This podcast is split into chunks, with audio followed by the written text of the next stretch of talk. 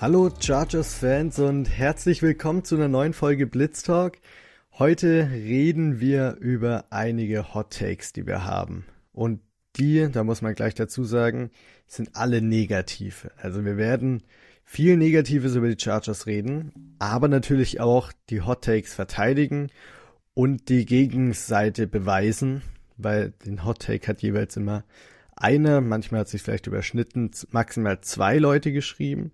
Das heißt, zwei sind anderer Meinung und da sind wir ganz gespannt, was sich daraus ergibt, welche Diskussion. Wir lassen es auf uns zukommen, was daraus entsteht. Ich bin euer Host, der Finn, zusammen mit den zwei wundervollsten Co-Hosts im deutschen Podcast-Bereich, Basti und Dorian. Dorian, fangen wir bei dir an. Wie geht's dir? Jo, servus, mir geht's gut. Wir nehmen am Mittwoch am Abend auf und ich bin jetzt schon im Wochenende, von dem her könnte schlimmer sein.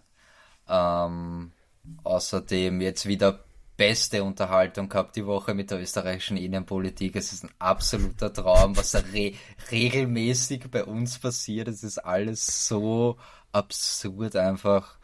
Ähm, ja, mir geht's gut, ich bin gut gelaunt, freue mich auf die heutige Folge. Ich weiß nicht ganz genau, worauf wir uns sein lassen, aber wir schauen einfach mal. Sehr nice, ja. So geht's uns, glaube ich, allen drei. Basti, geht's dir auch so und wie geht's dir? Servus, hi. Mir geht's gut soweit. Ähm, ja, gut, Punkt. Äh, muss gleich mal vor, vorwegschieben, die Hottakes, die ich rausgesucht habe, die sind nicht alle meine Meinung. Äh, manchmal habe ich auch einfach nur die, die Stimme des Volkes oder äh, einige Experten auf Twitter oder sonst wo ähm, rausgepickt und der, deren Meinung einfach mal hier mit reingenommen, dass wir darüber reden können. Ähm, nicht, dass mir hier irgendein Trey Pipkins Hate nachgesagt wird. Jetzt zu viel zu spoilern. Ähm, nee, sonst geht's gut. Österreichische Innenpolitik finde ich auch lustig. Ähm, ja, mehr, mehr bleibt mir da nicht zu sagen. Österreich, Österreich ist so ein Meme, wirklich. ja, ist ja auch immer lustig bei euch. Dorian schüttelt nur mit dem Kopf. Komm, fang mal an, gleich in die Hot Takes. Ich glaube, das wird auch ganz witzig. Über die österreichische Innenpolitik können wir gern auch später nochmal zurückgreifen. Aber fangen wir mal mit ein bisschen Chargers Content an. Und Basti, du hast schon angesprochen, dann fangen wir doch auch gleich mit dem Hot Take an, den NFL-Experte Adrian Franke vor ein paar Wochen mal geäußert hat. Nämlich, dass die rechte Seite der Offensive Line, insbesondere der Right Tackle, ein großes Need sind für die Chargers. Das heißt, Trey Pipkins und Jamari Salia sind laut Adrian Franke nicht so etablierte Veterans oder etablierte Starter wie andere Positionen bei den Chargers und zählt dazu also einer der größten Schwächen des ganzen Teams. Basti, du hast das ganze Thema aufgebracht, dann darfst du auch mhm. als erster deine Meinung äußern. Wunderbar. Ähm, prinzipiell sehe ich es nicht so. Erstmal ganz, ganz, ganz einfach heraus. Äh, es schon so, dass Trey Pipkins, ich, ich meine, an, an sich, also Adrian Franke unterstelle ich jetzt nicht, dass, dass er die Spiele nicht schaut oder irgendwas, aber ich glaube, gerade bei Trey Pipkins bei letzter Saison muss halt einfach auch mal sehen, wie, wie oft der einfach brutal verletzt gespielt hat und ähm, wie, wie viel bei ihm vielleicht auch noch so das, vorletzte und vorvorletzte Jahr mitschwingen. Aber wenn du dir die Spiele rauspickst, bei denen er gesund war, ähm, bei dem er die volle Woche trainiert hat, dann muss man schon sagen, dass, dass er da letztes Jahr ein grundsolider Starter war, dass unser Off-Season-Hype bei ihm absolut berechtigt war und ich nicht wüsste, warum das irgendwie schlechter sein sollte, wenn, wenn sich das mit den Verletzungen nicht wiederholt. Man kann, wenn, wenn er verletzt ist, äh, dann, dann spielt er weiter oder dann, dann spielt er nicht mehr so stark. Das, das ist mir vollkommen klar. Wenn das Kreuzband reißt, spielt er gar nicht, ist mir auch klar. Ähm, das nehmen wir hier jetzt mal raus. Aber wenn wir jetzt davon ausgehen, er bleibt die komplette Saison über relativ fit, dann glaube ich nicht, dass wir auf Right Tackle ein Problem haben. Ähm, bei Right Guard hat Adrian Franke ja auch so nicht zu Unrecht gesagt, ähm, Jamari Salia hat noch keinen einzigen Snap auf Guard gespielt in, in der NFL. Ähm, da will er erstmal sehen, wie er sich entwickelt, bevor er ihn lobt. Ähm, Verstehe ich, aber ich fand das, was er auf Tackle, Left Tackle gemacht hat, fand ich schon echt stark und deswegen gebe ich ihm da schon die Vorschusslorbeeren. Obwohl so ein kleines Fünkchen Wahrheit ist, finde ich drin. Vor allem, wenn man mal so ein bisschen drauf schaut. Jamari Salia, ähm, von der Statur her ist er einfach ein Guard und das, deswegen denke ich auch, dass er da erfolgreich sein wird. Aber er hat letztes Jahr überraschend gut gegen Speedrusher gespielt und überraschend eher Probleme mit, äh, mit so dem Bullrush und, und den, den ultra kräftigen und muskulösen Edge-Defendern gehabt. Von daher ist das vielleicht etwas, was Worst Case rauskommen könnte und dann ähm, könnte es passieren, dass, dass Jamari Sayer vielleicht gar nicht der safe Guard ist, für, für den wir ihn gerade halten. Gute Argumente, Basti, um erstmal Trey Pipkins nochmal aufzugreifen. Was ich verstehe an der Argumentation ist, dass die Progression in der NFL einfach nicht unbedingt linear ist. Also wenn du Madden spielst, passiert es dir nie, außer die Spieler werden über 30, dass ein Spieler wieder weniger Overall-Punkte hat als davor. In der NFL ist es nicht unbedingt der Fall. Da gehört vieles dazu, da gehören Coaches dazu, dann die Gesundheit natürlich, viel Selbstvertrauen spielt meiner Meinung nach auch mit rein. Und letztes Jahr hatte seinen Job richtig gut gemacht. Das kann man ihm nicht aberkennen. Er war ein Average Offensive Tackle oder Average Right Tackle in der NFL und das ist viel wert für ein Team. Aber die Sample Size ist nicht groß. Er hat es über ein Jahr jetzt gezeigt. Davor die drei Jahre kann ich mich noch gut erinnern, dass jeder Chargers-Fan ihn schon gefühlt fünfmal cutten wollte und das nie, zum Glück nie in Kraft getreten ist. Jetzt hat er sich im Contract Year seine Extension verdient und die hat er sich auch wirklich wohl verdient. Aber ich wäre nicht super überrascht, wenn es eine kleine Regression gibt. Er wird sicherlich trotzdem noch ein okayer Starter in der NFL sein, weil er eben sich in der Technik stark weiterentwickelt hat dafür, wo er als Draft Prospect und über die ersten Jahre noch stark kritisiert wurde, hat er ja auch mit Duke Manyweather zusammengearbeitet, was allen NFL-Spielern immer hilft. Aber wenn es eine kleine Regression gibt, ich glaube, man sollte seine Hoffnung nicht zu hoch auf Pipkins setzen. Bei Salia bin ich da ehrlich gesagt anderer Meinung, auch wenn der Basti da auch nochmal gute Punkte gebracht hat und ich einen Adrian Franke da auch verstehen kann, dass man gerade bei so einem Second-Year-Player das kritisiert. Aber der war so solide auf der schwierigsten Position der ganzen O-Line auf Left Tackle. Ich kann mir nicht unbedingt vorstellen, dass er viel schlechter spielen wird auf Guard und wenn er wieder so in etwa spielen wird von der Leistung her auf einer anderen Position. Ich wäre vollkommen zufrieden damit. Und deshalb, ja, also ich kann die Argumente verstehen, bin aber letztendlich gerade bei Salja anderer Meinung. Dorian, was ist deine Meinung dazu? Ja, ich glaube, als, als Chargers-Fans haben wir da eine geteilte Meinung. In, Im ersten Moment denkst du dir dann vielleicht so, Ah ja, du schaust keine Chargers-Spiele so auf die Art, aber bei Adrian Franke weiß man halt, dass der Tape schaut, ist eh klar. Ähm, und insofern macht es auch Sinn natürlich, gerade wenn du es mit der anderen Seite vergleichst. Nur weil dort Rashawn Slater ist und Slater ist Elite. Er ist ein Elite Left Tackle. Ähm, und klar, wenn du die Seiten dann vergleichst, dann, dann ist es naheliegend, dass du sagst, das ist die Schwachstelle, die rechte Seite. Ähm, ja, ihr, ihr habt es jetzt eh schon sehr ausführlich gesagt ich sehe es genauso, es war durchschnittlich, es für Chargers Verhältnisse ist, ist das dann schon wieder gut, der Right Tackle, ähm, wenn du an die Jahre davor denkst mit, mit Storm Norton.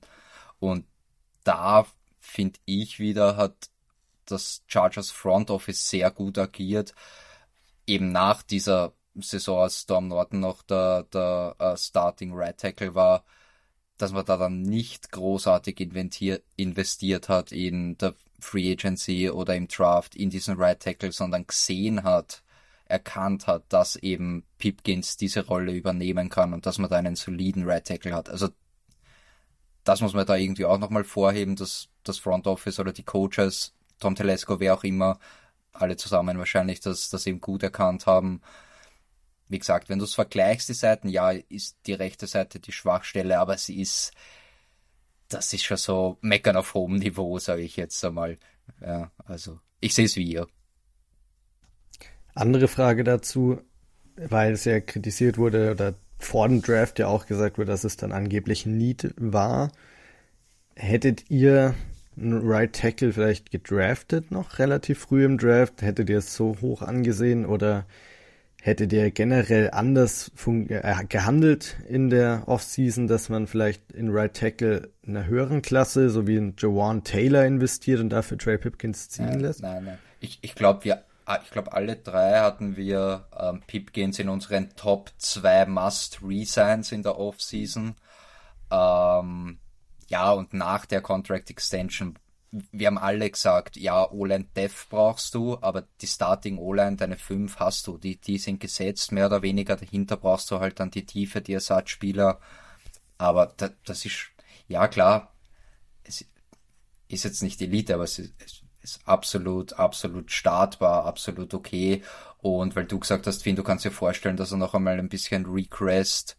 Ähm, ich, ich sehe es eher andersrum. Ich glaube, dass es ab jetzt eher bergauf gehen kann. Vielleicht ist da mehr Hoffnung dabei, aber diesen Schwung mehr oder weniger mitnehmen. Ich glaube, er wird sich wahrscheinlich jetzt dieses Jahr wieder, wieder bei Duke Manyweather trainieren. Ähm, also wenn du mal quasi auf diesem Weg bergauf bist, dann ja, dann glaube ich, geht es einfacher, das, das auch fortzuführen. So. Ja, also ich, ich wäre auch absoluter Gegner davon gewesen, äh, in der ersten oder zweiten Runde einen Offensive Tackle zu nehmen.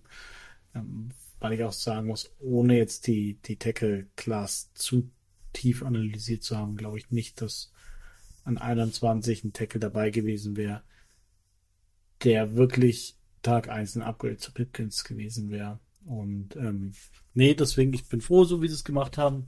Ähm, auch da die, die rechte Seite der O-Line. Auch wenn es vielleicht die schwächere ist, ist wahrscheinlich die, die stärkste Seite der O-Line. Die stärkste rechte Seite einer Chargers O-Line der letzten fünf Jahre. Locker, aber ganz ja. locker. Ähm, ja, und wir, wir haben jetzt eine O-Line mit, mit vier Spielern, die wir selber gedraftet haben und dazu noch Corey Lindsley an der Center. Das ist schon, haben sie schon gut zusammengestellt und deswegen, ja, wenn, wenn wir es jetzt mal wieder runterbrechen sollen, für mich ist da an dem Tag nicht viel dran.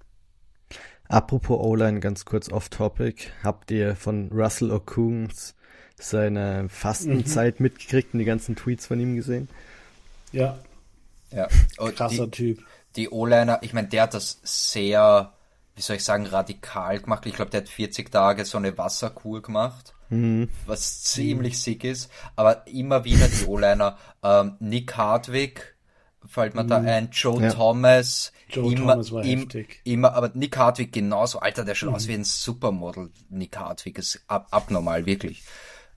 Ähm, immer wieder die O-Liner, ist schon krass, ist schon krass. Ja. ja. ja. Da sieht man mal, was die alles während der NFL-Karriere machen müssen, um so in Shape zu bleiben, wie sie sind. Das aber ja, echt beeindruckend. Ich wusste ehrlich gesagt nicht mal, dass es geht, dass man 40 Tage gar nichts isst und nur Wasser trinkt. Das Horror, sich das vorzustellen. Ja, der hat anscheinend ich, genug, genug Reserven gehabt noch. Ich, ich kenne das nur mit Bier, ja. Sehr schön. Dann Bleiben wir bei den Trenches, gehen aber auf die Defensive-Seite rüber. Da gibt's einen Hot Take. Ich glaube, den hat der Basti sich selbst überlegt. Die Chargers haben eine schlechte Run-Defense und haben trotzdem keinen Defensive Tackle geholt. Basti, erläuter doch mal kurz, was genau du gemeint hast und wieso das plötzlich ein Hot Take ist, dass die Chargers Defense nicht so gut ist. Nein, äh, Run Defense. Das, das, das habe ich mir auch, auch nicht ausgedacht. Das ist schon immer so die, die, diese Meinung gewesen, hast du immer genau ge gewusst, wenn du dir die Mock Drafts angeschaut hast und wenn da irgendeiner war, der in 21 einen D-Tackle zu den Chargers gerankt hat, weil es eine schlechte Run-Defense war, hast genau gesehen, okay, der, der hat keinen einzigen Snap von den Chargers gesehen. Ähm, prinzipiell hat nicht Chargers eine schlechte Run-Defense, das stimmt. Ähm, aber ich glaube, das haben wir schon so oft ausdiskutiert. Ähm, es waren halt vor allem diese explosiven Plays auf Außen, ähm, die uns dann das Leben so schwer gemacht haben. Vor allem in dem Moment, als sich Bowser verletzt hat. Ähm, ja, Chris, Chris Rumpf und Kai Neu gerade am Anfang der Saison waren da einfach nicht in der Lage, den, den Run zu stoppen. Und ja, ich glaube, Austin Johnson ist da wirklich ein Spieler, der, der oft schon vergessen wird. Der hat richtig stark gespielt gegen den Run. Ähm, Sebastian Joseph Day hat stark gespielt gegen den Run. Und Tito Oboni hat stark gespielt gegen den Run. Von daher ähm, ist das auch so ein Take, den ich immer wieder gelesen habe, den ich nicht so wirklich nachvollziehen kann. Dorian, was sagst du dazu?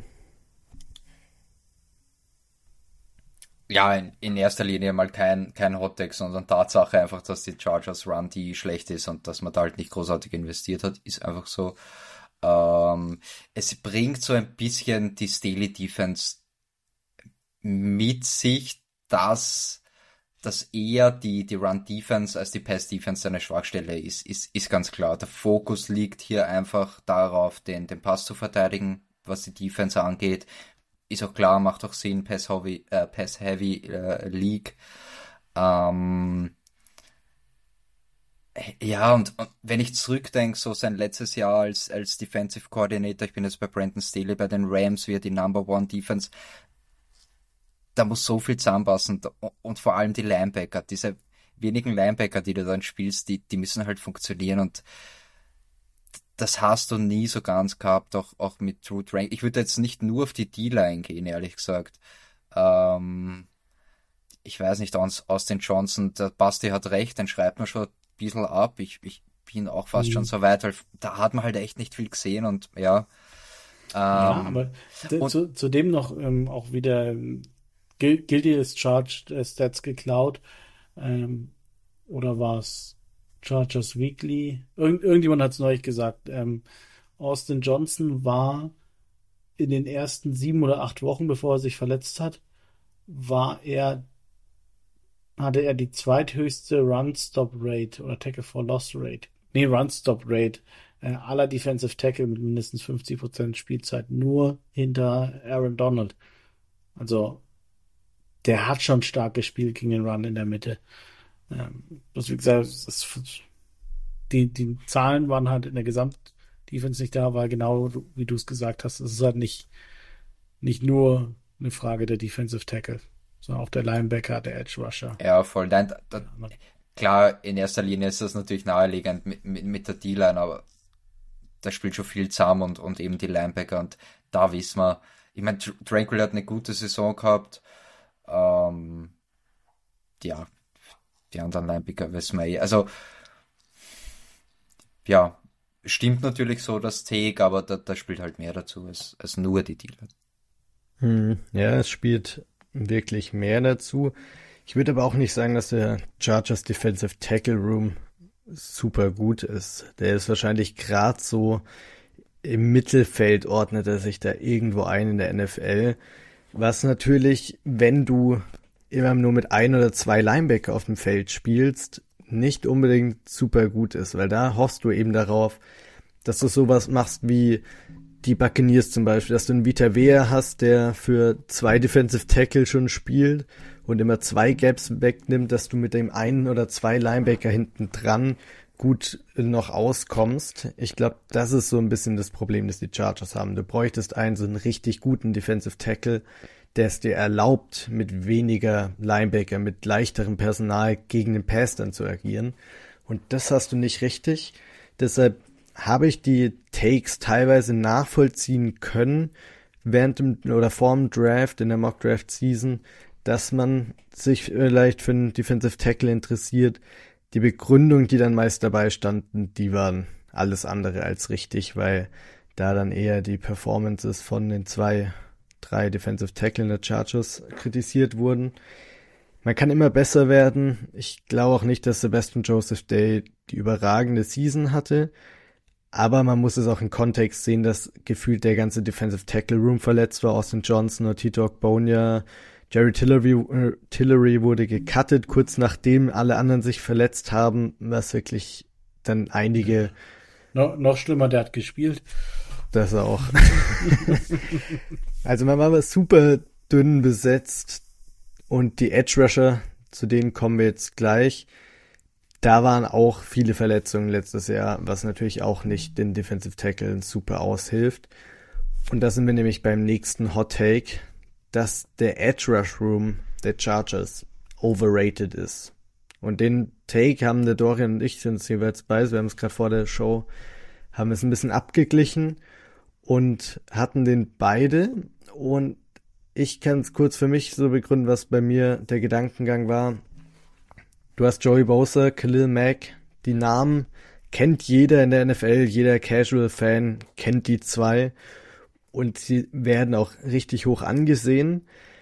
Ich finde, Joey Bosa ist ein Top-Edge-Rusher, keine Frage, aber er ist eben nicht dieser Top-Tier-Edge-Rusher, der ein Game ganz für sich allein entscheidet. Es kommt so selten vor, dass er wirklich mal ein Spiel komplett übernimmt. Und das finde ich ein bisschen schade. Er hat halt immer seine konstanten Pressures und man hofft dann immer, dass endlich mal das Jahr kommt, in dem er es in Sex umwandelt, wenn er mehr Hilfe auf der anderen Seite kriegt oder die Defensive Tackles besser sind, die Secondary besser ist und länger covern, aber irgendwie kommt es nie zustande. Und deshalb würde ich da sagen, ist er vielleicht leicht overrated und bei Khalil Mack, auch wenn er noch alles andere als washed ist, hat super gespielt, aber er ist halt auch nicht mehr der Khalil Mack, der er mal war, als er bei den Raiders äh, Defensive Player of the Year gewonnen hat. Und deshalb würde ich sagen, der Edge Rush Room ist ein bisschen overhyped, weil die Namen einfach sehr groß sind, aber die Leistung dahinter nicht mehr ganz so groß ist. Dorian, was hast du dir dabei gedacht, als du deinen Take zum Edge Rush Room formuliert hast? Ja, bei, bei mir war es in erster Linie Joey Bosa. Ich glaube schon, ehrlich gesagt, dass wir als Chargers-Fans ihn ein, zumindest ein bisschen overraten. Ähm, du hast ja schon gesagt, er ist ein, ein, und da wollte ich schon fast einhaken, ein Top-Edge-Rusher, aber Top 5? Nein. Nee. Eben. Da, da, das ist das. Mir, eben, mir, mir fallen dann spontan doch so eine Handvoll ein, die ich stärker sehe. Ähm, und von daher dann zu sagen, er ist ein Elite Edge Rusher, das ist dann schon zu viel. Du hast es perfekt gesagt, finde. Dieses wirklich, wo, wo Spiele an sich reißt oder wo du dich 100 Pro auf ihn verlassen kannst. Ähm, ja, DJ Ward, Nick Bosa, sein Bruder, sein jüngerer Bruder zum Beispiel, ähm, der ist dominanter, der ist stärker als er. Mhm. Ähm, ja, von dem her, wie gesagt, er, er ist top. Er war diesen Third Overall Pick, würde ich jetzt spontan sagen, war er wert. Du hättest dort auch Jalen Ramsey wäre auch vom Value her genau, wäre auch okay gewesen. Ähm, er war den Pick wert, er ist das Geld wert, ähm, aber trotzdem, er wird ein bisschen zu overhyped oder zu overrated von Chargers Fans. Er ist nicht dieser Elite Top Rusher. Khalil Mack sich ein bisschen anders als du. Ich finde für sein Alter da gibt's nicht so viele. Von Miller, Julius Peppers. Puh, sonst fällt mir jetzt spontan keiner mehr ein, wirklich, die dann so mit, wie alt ist er, 32, 33 plus, wirklich dann noch auf dem Niveau spielen. Ja, er, er, auf MVP-Niveau spielt er nicht mehr, aber ähm, er war so, er, und vor allem diese Konstanz auch, das, das ist bei Mac. Er macht ja nicht je, jedes Spiel den Sack, aber er bringt konstant die Pressure. Also er spielt super konstant gegen den Lauf und gegen den Pass. Bei Max sehe ich es ehrlich gesagt nicht so arg, wenn du es wirklich in Relation zu, zu seinem Alter stellst. Darf ich da ganz kurz einhaken? Weil ja. ich finde, Basti schüttelt stark im Kopf. Ähm, ich finde, sobald du bei einem Spieler dann anfangen musst, zu sagen, für sein Alter, aber er verdient immer noch 25 Millionen pro Jahr oder so, dann hast du so ein kleines Problem. Weil diese 25 Millionen zahlst du auch für so einen Joey Bosa und TJ Watt kriegt ähnliches. Und wenn du dann anfangen musst, für sein Alter spielt er noch gut, ja, absolut, bin ich voll bei dir. Dafür, dass er jetzt 32 oder so ist, sind es noch Top-Leistungen. Aber es ist halt nicht mehr der Name Khalil Mack, wo du weißt, der macht 15-6 jedes Jahr, sondern es ist eher, ja, im Alter so, er kann immer noch ein, zwei Spiele an sich reißen, wie letztes Jahr gegen die Raiders in Woche 1. Aber er macht es halt nicht mehr so konstant wie früher. Und deshalb würde ich sagen, ist er, man erinnert sich noch mehr an seine vergangene Leistung, die er in seiner Prime gemacht, geleistet hat. Und erwartet dann das, wenn man seinen Namen hört, aber fürs Alter ist er noch gut, aber nicht mehr so gut wie früher. Lange Rede, kurzer Sinn. Aber Basti, was sagst du denn dazu? Ähm, ja, prin prinzipiell ver verstehe ich, was ihr sagt. Ähm, aber letzte Saison, die ersten beiden Spiele, die sahen schon echt gut aus, muss man sagen. Mein gut, Kali Mack ist jetzt nochmal älter ge geworden, aber er hat letzte Saison schon gezeigt, dass er da 17 Spiele machen kann mit äh, jeweils einem Snap-Count nördlich von 80 Prozent. Also er ist da sicherlich nicht müde geworden. Und ähm, gesagt, die ersten zwei Spiele sah schon echt gut aus, muss ich sagen. Äh, dass sich dann Joey Bosa so verletzt hat, war für letzte Saison sehr unglücklich, aber wenn man sich das mal anschaut, ich glaube, Eric Smith, der, der ähm, Kolumnist der Chargers, hatte da ein Interview, wo dann rauskam, dass sich, dass die, diese war, äh, Leistenverletzung von Joey Bosa. Habt ihr das gelesen? Seine, seine, waren es seine eine Leiste, da ist einfach mal der Muskel hat sich komplett vom Knochen gelöst. Und als sie ihn da operiert haben, haben, haben sie gesehen, dass das bei der zweiten auch kurz davor steht. Deswegen hatte er nicht eine äh, Groin-Verletzung, sondern er hatte zwei. Und ähm, hat jetzt auch im Interview letzte Woche während, während den OTAs hat er auch gesagt, wie, wie stark eigentlich seine chronischen Schmerzen davor immer waren. Und die sind jetzt weitestgehend weg. Von daher ähm, ist es mal wieder ein, einer der Spieler, der, der im Frühling behauptet, in der Form seines Lebens zu sein. Ähm, und das ist jetzt schon mal eine Aussage, an die er sich, an der er sich messen lassen muss. Ähm, ich glaube auch, dass das letzte Spiel gegen, gegen die Jaguars und so wie, wie er sich da am Ende verhalten hat, ähm, baut ordentlich Druck auf ihn auf und von daher gebe ich euch recht, da muss jetzt geliefert werden. Und zwar wirklich in, in einer ähm, Manier, dass du wirklich drüber nachdenkst, ihn da in die Top 5 Edge Rusher zu, zu setzen. Aber jetzt noch so eine Saison irgendwie Top 12 Edge Rusher und hm, ja, und er, er wurde ja so oft gedouble teamed und die, die Winrate ist ja da, aber die Sex nicht, reicht halt nicht, sondern jetzt muss halt mal geliefert werden. Von daher gebe ich euch recht. Ähm, schauen wir mal, ob das so passt, aber so ein Fünkchen Wahrheit liegt, glaube ich, mit drin, ähm, obwohl ich es noch für sehr realistisch halte, dass das auch komplett widerlegt wird. Ja, voll. Ich, ich wollte auch gerade sagen, ich, ich, ich sehe auch, dass er das Potenzial und das Talent hat, um eben so ein, in dieses Tier, in dieses Elite-Tier Top 5 Edge Rusher zu kommen. Ähm, er hat die Skills, er hat die Physis dafür, absolut. Es war halt jedes Jahr irgendwas, was irgendwie nicht passt hat. Verletzungen, Rookie-Jahr, das mit den, mit den, mit den Contract-Issues, trotzdem noch Rookie, äh, Defensive Rookie of the Year gewesen. Also, äh, äh, es ist schon möglich, dass er in dieses Elite hier kommt, aber es muss mal wirklich alles zusammenpassen für ihn, auch persönlich. Ja, absolut. Jetzt haben wir die ganze Zeit über die Top-End Edge Rusher geredet mit Joey und Khalil. Dorian, willst du noch einen kurzen Kommentar zur Depth of Edge Rusher abgeben mit Chris Rumpf und Tuli Tuipoloto? Ja, ähm, Chris Rumpf, puh, will ich nicht sagen, bin ich jetzt schon am Abschreiben, will ich nicht, aber ich bin jetzt auch schon fast, also so eins meiner Hottakes war so, dass er halt komplett trash und komplett unnötig ist, weil ja in, in der Preseason äh, haben wir noch so ein bisschen gehypt, weil da hat er gut performt und dann sind wir drauf gekommen, oh shit, er hat doch nur gut performt, weil er dort halt gegen die Second, Third und Fourth Stringers gespielt hat.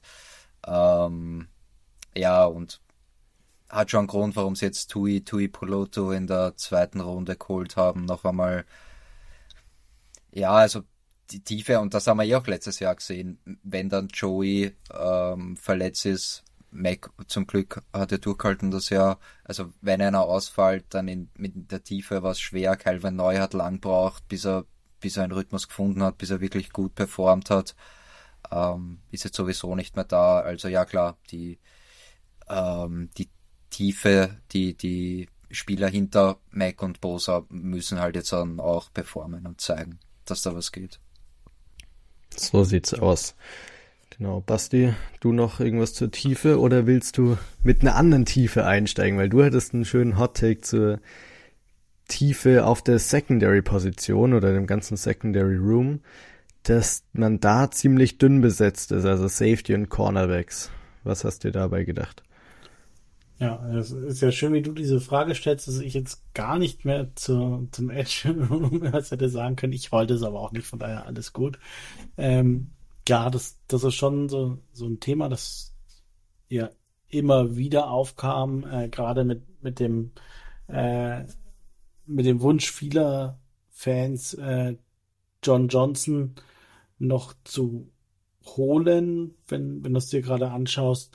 Wir haben ähm, JC Jackson, Michael Davis, Asante Samuel Jr.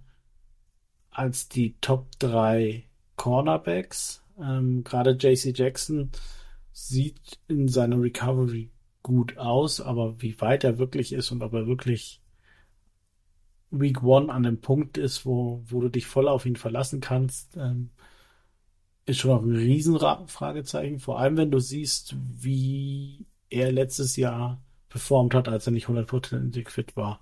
Als Spiel gegen die Chiefs, da, da war er einfach nicht fit und da sah er dann auch nicht gut aus. Deswegen da mache ich schon mal ein riesiges Fragezeichen dahinter. Und dann hast du noch Jazir Taylor, der, der glaube ich, realistische Chancen hat, im, im Slot zu starten oder da zumindest viele Snaps zu bekommen. Ähm, ja, und dann danach wird's schon eng. Da kannst du dann schon überlegen, ob ein Dean Leonard äh, da wirklich Cornerback-Snaps bekommt oder bekommen soll. Ähm, das finde ich schon sehr dünn. Und auf Safety gehst du gerade mit, mit Aloy Gilman als Starting Safety in, in die Saison und mit äh, JT Woods als ja, Safety 3. Und das finde ich schon echt, echt dünn, muss ich sagen. Also da dem Hot Take stimme ich schon zu und ich würde mir schon wünschen, dass die Chargers noch einen erfahrenen Safety slash Corner irgendeinen Hybriden, der vielleicht beides spielen kann, äh, sich holen würden.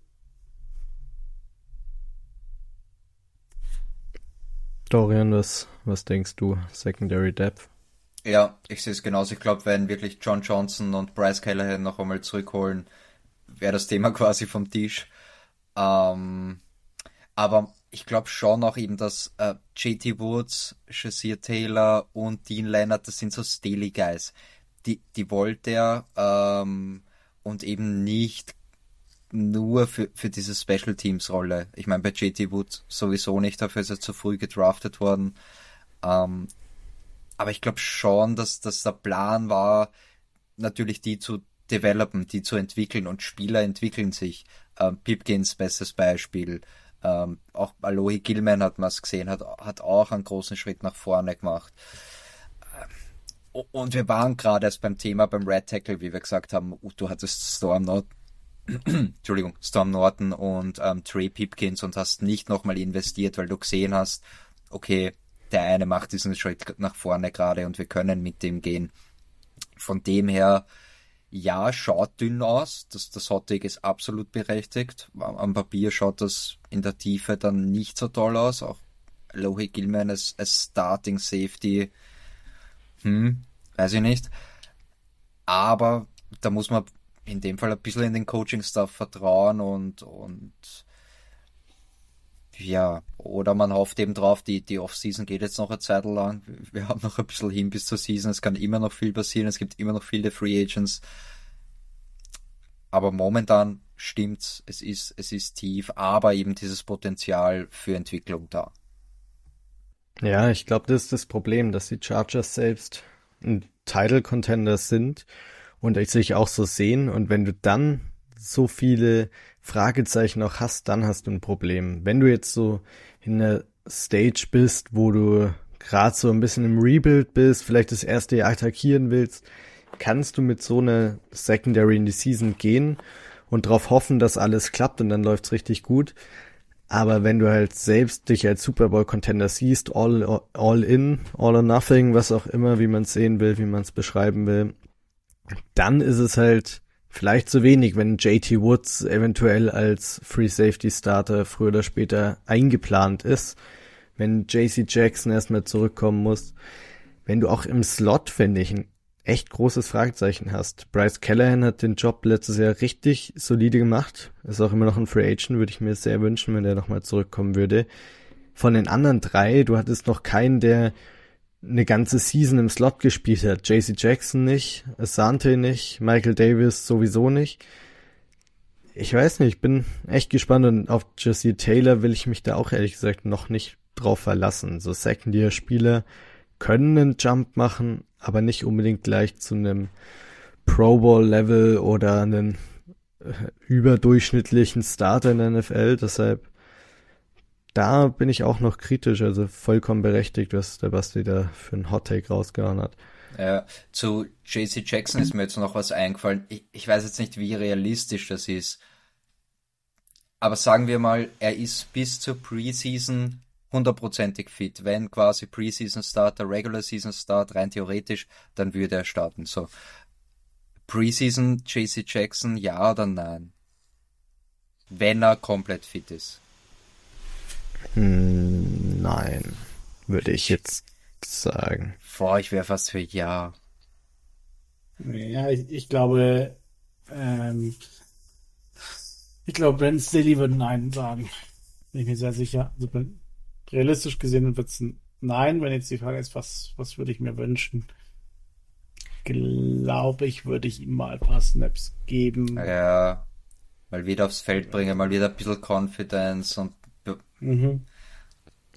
Ich meine, er ist halt mit dem Contract, den er gekriegt hat, ist er ein klar gesetzter Starter. Von dem her sieht es eher schlecht aus. Und ich muss auch ehrlich sagen, ja. ich weiß nicht, wie viel es ihm jetzt bringt, wenn er da ein Viertel in jedem Spieler so spielt gegen irgendwelche Second Stringer von den Rams oder Saints oder gegen jemand alles spielt in der Preseason, weiß ich auch nicht, wie viel Confidence ihm das gibt, wenn er da irgendwelche Backup, Backups mal aus dem Spiel nimmt. Ich meine, er ist andere Kaliber gewohnt. Die Joint Practices werden das sicherlich ganz wichtig sein dieses Jahr wieder.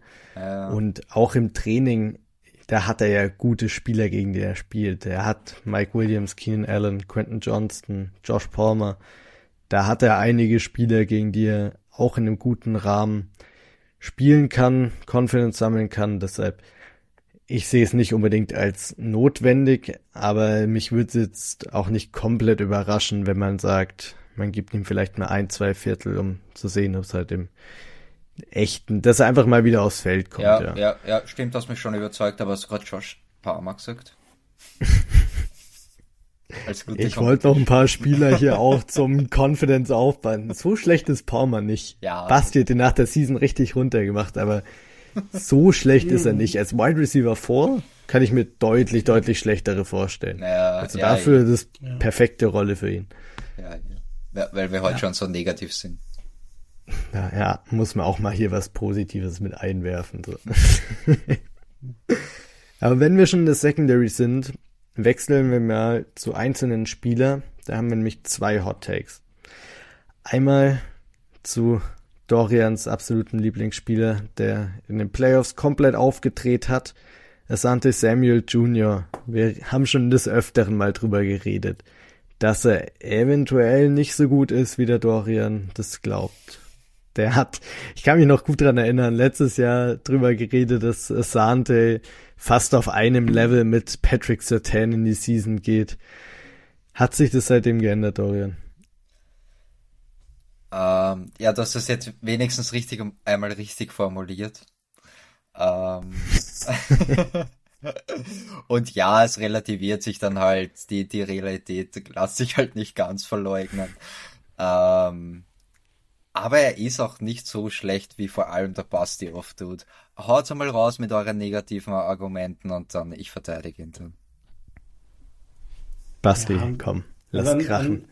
An, an, sich ist ja das, das Thema schon immer, dass, dass er halt einen, einen risikoreichen Spielstil hat. Er, er geht sehr viel auf den Ball, da, dadurch hat er halt eben auch immer wieder mal Aktionen drinnen, wo, wo er vielleicht ein Tickel zu früh dran ist, eine, eine Strafe früher äh, zieht, als, als das vielleicht ein geduldigerer Spieler machen würde. Ähm, und das, das große Thema bei ihm ist halt vor allem das, das Tackling und da die Run-Defense. Wo, wo Dorian schon grinst und jetzt bestimmt irgendeine Statistik aus dem Hut zaubert, die mich eines Besseren belehrt. Ähm, ja. F Film ist Film, Dorian. Das ist so. Stats don't lie. Was sind denn die coolen Stats? also in, in, in seiner Rookie-Season hat er wirklich schon viele Miss-Tackles gehabt. Ähm, mhm. Jetzt im Vergleich zum letzten Jahr, also in seiner Rookie-Season 2021 hatte er 20,8% Miss-Tackles. Das ist schon krass, Alter. Das ist jeder fünfte Tackle vorbeigefahren. Ähm, und letztes Jahr 9,5. Also quasi weniger als die Hälfte. Und du hast das auch gesehen, weil du sagst, schau dir das Tape an. Wie oft habe ich gesagt, nach, nach den Spielen dann in, in der Zusammenfassung, wie gut der tackelt dafür, dass er so klein und leicht ist. Der hat eine gute Technik. Klar, der hat nicht die Kraft und, und die Masse, um zu tackeln. Mhm. Aber er hat eine gute Technik. Schaut es euch an. Ja, und, und das andere, was du gesagt hast, das ist halt so. Das ist einfach Fakt. Er ist ein Ballhawk und das bringt immer dieses Boomer-Bass-Potenzial mhm. mit sich. Das ist so, das kann man nicht abstreiten, aber das mit den Tackles, das wirklich, ich sehe das in den, am Tape anders und die Statistiken belegen das auch anders. Basti, sorry, I got you. Dorian, wir machen jetzt ein kleines Spiel spontan draus. Wir sagen dir einfach ein paar Cornerbacks und du sagst uns, ob er besser oder schlechter ist. Let's go. Der, der erste, der mir einfällt, ist Trevon Dix. Ähnlicher Spiel Spielstil, so ein bisschen Boomer-Bass. Ich glaube, noch bessere Ball-Skills, aber schlechtere Coverage-Skills vielleicht ein bisschen. Das ist, das ist knapp. Da würde ich jetzt, glaube ich, nur wegen der Sympathie mit Minnesota. Das ist wirklich so, suchst du aus. Das ist sehr knapp. Guter Vergleich. Wie wär's mit Patrick Sertan? ja, okay. äh, Patrick Sertan ist schon, ist schon besser. Patrick Sertan ist noch besser. Basti, äh, hast du Ja, Michael Davis. Äh, guter Vergleich sind halt komplett mhm. unterschiedliche Spielertypen wieder, muss man auch sagen, aber Michael Davis. Michael okay. Davis? Ja. Wie wär's mit einem Marcus Peters? Auch wieder ein bisschen ähnlicher Spielstil. Boah, Marcus Peters heute oder Marcus Peters in seiner Prime? Gehen wir mal heute, weil ich glaube, in der Prime ist unfair ein bisschen. Naja, voll, in der Prime ist offensichtlich. Und ich wollte gerade sagen, ich weiß gar nicht, wie, wie gut der, wo ist denn der bei den Ravens gerade?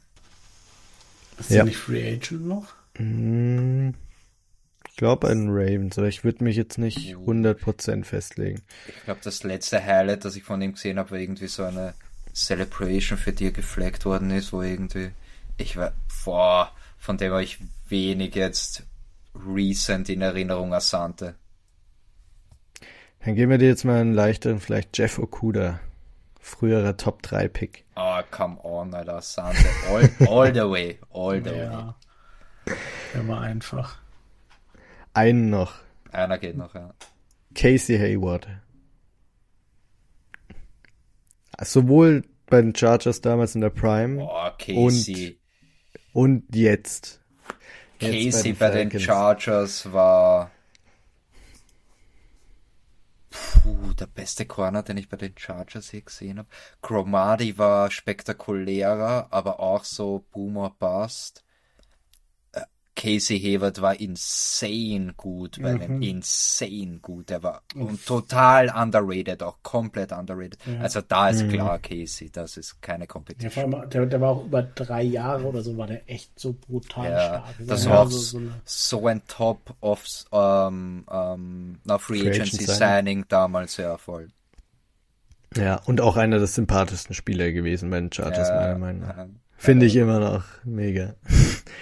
Komm, einen einzigen kriegst noch. Raiders-Vergleich. Nate Hobbs, vielleicht bester Slot-Corner, aber Outside so durchschnittlich letztes Jahr. Besser oder schlechter? Asante, nur weil ich nicht weiß, wie gut der wirklich ist. ist Hauptsache nicht die Raiders, das wollte ja, ich hören. Genau. Ja, sehr schön. Hast das ASJ-Bashing ziemlich gut noch über, überstanden. Geht's weiter zum nächsten Spieler, und ich glaube, da ist es noch ein bisschen kontroverser.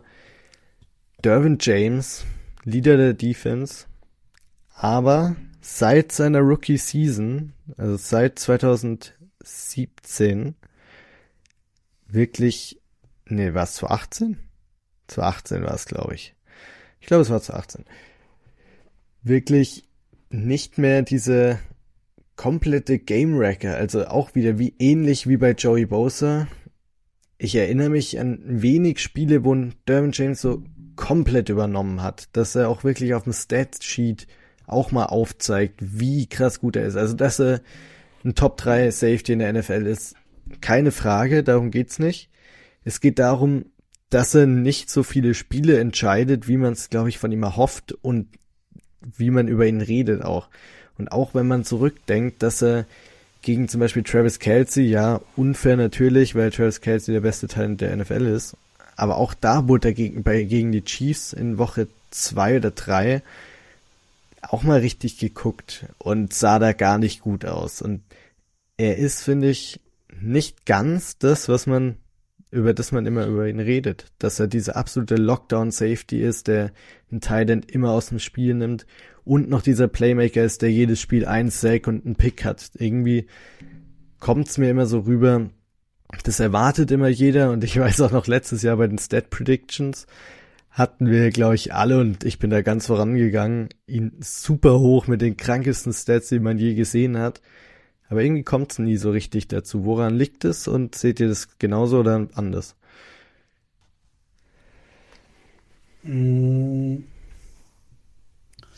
die, die Frage, also wenn, wenn ich jetzt so let, an letzte Saison denke und denke an den letzten Passversuch der, der Raiders in Week 2, da, da hat Derwin James äh, Devonta Adams gec gecovert. Äh, Devonta äh, Derwin James hatte einen, eine Interception gegen Kyler Murray, als, als er die Andre Hopkins gecovert hat. Ähm, er, es waren schon einige Sex dabei. Ich weiß gar nicht, wie, wie viele, aber es waren einige dabei. Ähm, also er, er hat Stück. schon diese, siehst du, 14 Stück. Vier. Ähm, Guter Versuch. Also er, er hat schon diese Momente. Ähm, das Problem ist so ein bisschen, Derwin James war, war ja auch dann immer mal wieder verletzt und gefühlt hat dann ja die Defense nicht so viel schlechter gespielt ohne ihn. Ich glaube, das, das ist so die, dieses Thema, was, was einen so, so ein bisschen dabei sauer aufstößt. Ähm, haben wir ja, glaube ich, letztes Jahr auch schon drüber gesprochen, ob es nicht besser wäre, ihn, ihn weniger äh, rum, rum zu rotieren und äh, ihm mehr eine Stammposition zu geben, um die Spieler um ihn herum da ein bisschen besser äh, oder mehr, mehr Routine, mehr Sicherheit zu geben. Ähm, aber vielleicht ist es auch einfach so, dass, dass jetzt gegnerische Quarterbacks halt einfach mal ihn, ihn auch komplett aus dem Spiel nehmen und überhaupt nicht mehr in, in seine Richtung schauen. So quasi, okay, Derwin James ist links von mir, also ich, ich schaue nur nach rechts. Ähm, dass sein, sein Ruf ihm da ein bisschen mehr vorauseilt in seiner Rookie-Season, als in seiner Rookie-Season. Dorian, welcher Meinung schließt du dich an? Jo, ich sehe es ähnlich wie du. Finn war auch unter anderem ein Hottake von mir. Ähm, ja, auch wenn ich da zurückdenke an, an die letzte Saison, immer nach den Spielen bei den, bei den Zusammenfassungen, wir hatten jetzt nicht jede Woche, aber schon regelmäßig ihn auch dann so ein bisschen als Thema, zumindest bei dem einen oder anderen Spielzug, wo er uns negativ aufgefallen ist. Und es ist, es, es war so ein bisschen untypisch, es war letztes Jahr, finde ich, fast schon äh, relativ viel, im Gegensatz zu den Vorjahren, wo er negativ aufgefallen ist, aber das ist jetzt auch ähm, Meckern auf hohem Niveau. Ähm, ich sehe es auch so wie du, Finn, wie du gesagt hast, es ist ähnlich jetzt wie, wie bei Joey Bosa die Debatte, wobei ich finde, dass Derwin James da in seiner Positionsgruppe doch nochmal höher anzusehen ist als Bosa im Vergleich. Ähm, und wieder dasselbe, das Potenzial ist da, der, der kann das. Ich glaube ehrlich gesagt in dem Fall nicht, dass wir zu viel erwarten. Ich weiß nicht, woran es liegt. Vielleicht macht er sich selber zu viel Druck oder er hat halt extrem viel Verantwortung. Ich meine, er ist der Playcaller, er soll blitzen, er soll covern, er, er, er soll alles machen, er ist nicht der Playcaller. Nee, Drew Tranquil war es letztes Jahr. Ja, okay. Eric Kendricks wird es dieses Jahr. Ja, ja. Aber er, er war es zu Beginn letzter Saison. Es war vorgesehen und ich, ich habe immer noch so diese, diese Bilder und Mic'd-Ups im Kopf, wie sie, wie die ersten Training Camps mit dem, äh, mit Staley und Let's Go Baby, get, gonna get used to it und, und so weiter.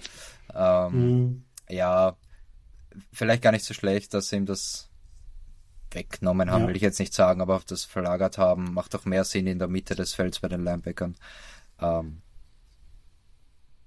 ja, ich sehe es ähnlich und ich weiß nicht, woran es liegt. Hm. Ja, die Flashes sind immer da, wie auch der Bastis gesagt hat, Devontae Adams und DeAndre Hopkins jeweils mal einen Pick geholt in der Coverage. Aber das waren halt leider auch seine einzigen beiden Picks in dem ganzen Jahr. Und für so einen Superstar Safety erwartet man sich vielleicht doch einen Ticken mehr einfach. Ich weiß nicht, wie oft wir ihn bei unseren Game Previews als MVP predicted haben für das Spiel und wie selten er es dann wirklich wurde am Ende, weil es einfach zu unkonstant war und dann auch ab und zu halt, wie du es gesagt hast, Dorian, auch negativ aufgefallen ist, dass er mal gegen die Browns, gegen Nick Chubb wirklich ein ordentliches Tackle gemisst hat.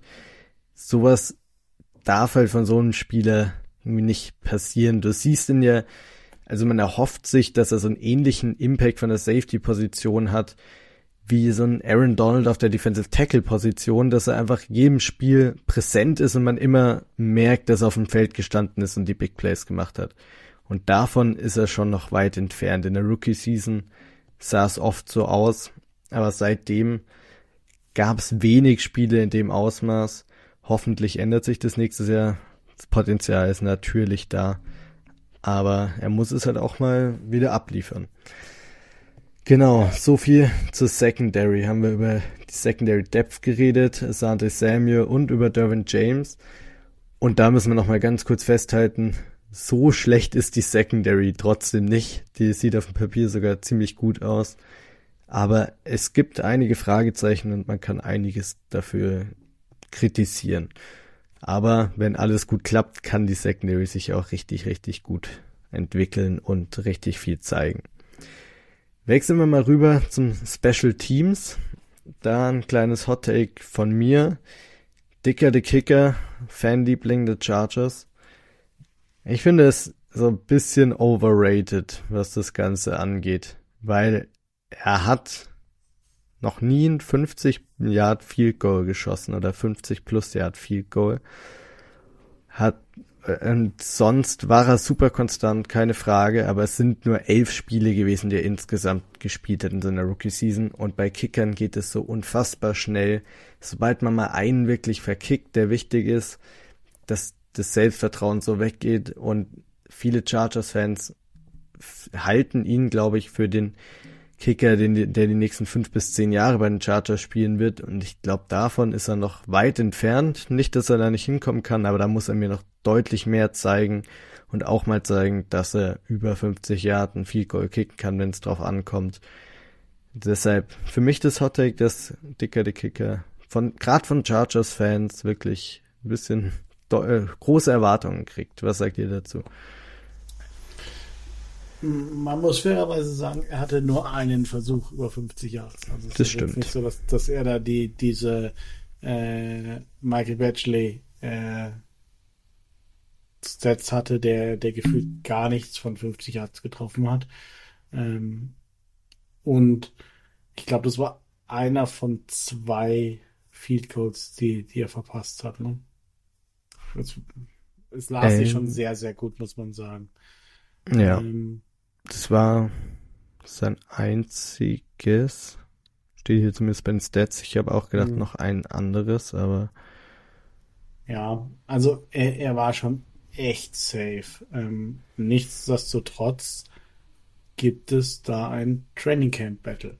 Mhm. Und das, das äh, ist realer, als viele das wahrhaben wollen. Ähm, und das ist eine wahrscheinlich jetzt das höchst oder ein Battle auf, auf dem höchsten Niveau, das, das wir hier in den letzten Jahren bei den Chargers gesehen haben. Wenn ich da denke, äh, wir haben auch schon äh, Tristan Vizcaino gegen äh, The Honey Badger gesehen als Training Camp Battle, wo auch so, okay, ähm, ja, der, es bleibt halt der, der Einäugige übrig. Ähm, Gerade wäre wär ich mit beiden Kickern sehr, sehr zufrieden und ich denke, dass dieses Training Camp Battle da, da schon auch ähm, Nerven und Spannung reinbringen werden und da, da wird sich dann rauskristallisieren. Aber ich glaube auch, dass äh, Dicker the Kicker nicht den Hype hätte, wenn, wenn er einen anderen Namen hätte, ja. Ja, ist genauso wie damals mit Money Badger. Also weil es den ja. Spitznamen gab, irgendwie war jeder on board, aber ja, mhm. Dorian, was, was denkst du denn zur Kicker-Situation der Chargers? Ja, erstmal bin ich froh, dass dem Basti okay, äh, dass ihm gut geht. Das hat kurzfristig so ausgeschaut, als ob er die Rippen gebrochen hätte beim Husten oder beim Niesen. es, es, hat wild ah. ausgeschaut, zum Glück ist alles gut. Ähm, nein, nein, alles gut. ähm, ja, die Parallelen sind natürlich da, gerade mit diesen Dicker die Kicker, der hat seinen eigenen Merch-Shop, dann Honey Badger, der, ich glaube, der hat das sogar patentieren lassen, den Namen. Ähm, und zu den fünf, ja, voll. Der, der, hat ihn schützen lassen, ja. Echt? Ja, und, und, das und wusste dann, ich nicht. Und dann ging's bergab. ja. Ähm, ja, zu den 50 Yards, die trifft er Hopkins leider auch nicht, muss man ehrlich sagen. Und ich glaube, ganz ehrlich, das Kicken, Kicker können kicken, die verlernen das nicht oder die, das ist nur mental bei denen. Ich bin ganz, ich bin überzeugt davon, bei denen, das spielt sich nicht zu 100 Prozent, aber zu, zu einem sehr, sehr, sehr hohen Prozentteil im, im Kopf ab, ob das gerade funktioniert bei denen oder nicht. Wirklich, ich glaube, dass die müssten, glaube ich, mehr Mentaltraining machen als, als Kicken täglich. Oder ich weiß nicht, wie Justin Tucker das macht zum Beispiel. Ja. Ähm, und auch ja. da wieder die, die Parallele jetzt bei, bei, ähm, ähm, bei Dicker zu, zu Michael Batchley. Der ist auch reinkommen, hat alles getroffen, die, die über 50 wurden kaum probiert, wobei er hat den, den längsten ne, ähm, Franchise-Record mhm. mit, mit 59 Yards. Ja. Genau. Mhm. Ähm, ja, die Parallelen sind ein bisschen erschreckend jetzt, vor allem weil es halt mit Batchley nicht funktioniert hat, aber overrated finde ich ihn nicht. Overrated finde ich ihn nicht. Er, er, muss halt konstant bleiben. Das, das ist bei, bei den Kickern eigentlich immer das Gleiche. Ja, absolut. Es ist wirklich, es geht ganz schnell. Letztes Jahr auch, erinnert euch noch an den Browns Kicker, der, glaube ich, in der ersten Woche gleich das Spiel für die Browns gewonnen hat. Die Browns hauen den Tweet raus. Deshalb draftet man einen Kicker in der fünften Runde oder was auch immer es war. Und drei, vier Wochen später stehen äh, Basti und ich in meiner WG und schauen uns an, wie der das Game-Winning Field Goal gegen die Chargers verkickt. Es geht so schnell bei Kickern. Ich weiß nicht mehr, mehr, ob der überhaupt noch bei den Browns der Kicker ist. Es ist alles mental. Und sobald du mal zwei in Folge verkickst, kann das ganz schnell rund äh, bergab gehen. Overrated ist vielleicht der falsche Ausdruck, aber man sollte vorsichtiger sein, was Dicker die Kicker angeht und ihn nicht zu hoch, hoch loben, bevor er nicht noch zwei, drei Seasons auf dem Niveau gespielt hat.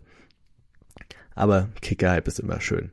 Denken wir aber immer an die schönen Panther. Sehr schön. Dann haben wir Special Teams auch abgehakt und dann kommen wir zum Coaching Staff mit Brandon Staley. Ist Brandon Staley ein guter Head Coach oder ist er zu krasser Gambler, dass er zu oft fürs Fourth Down geht?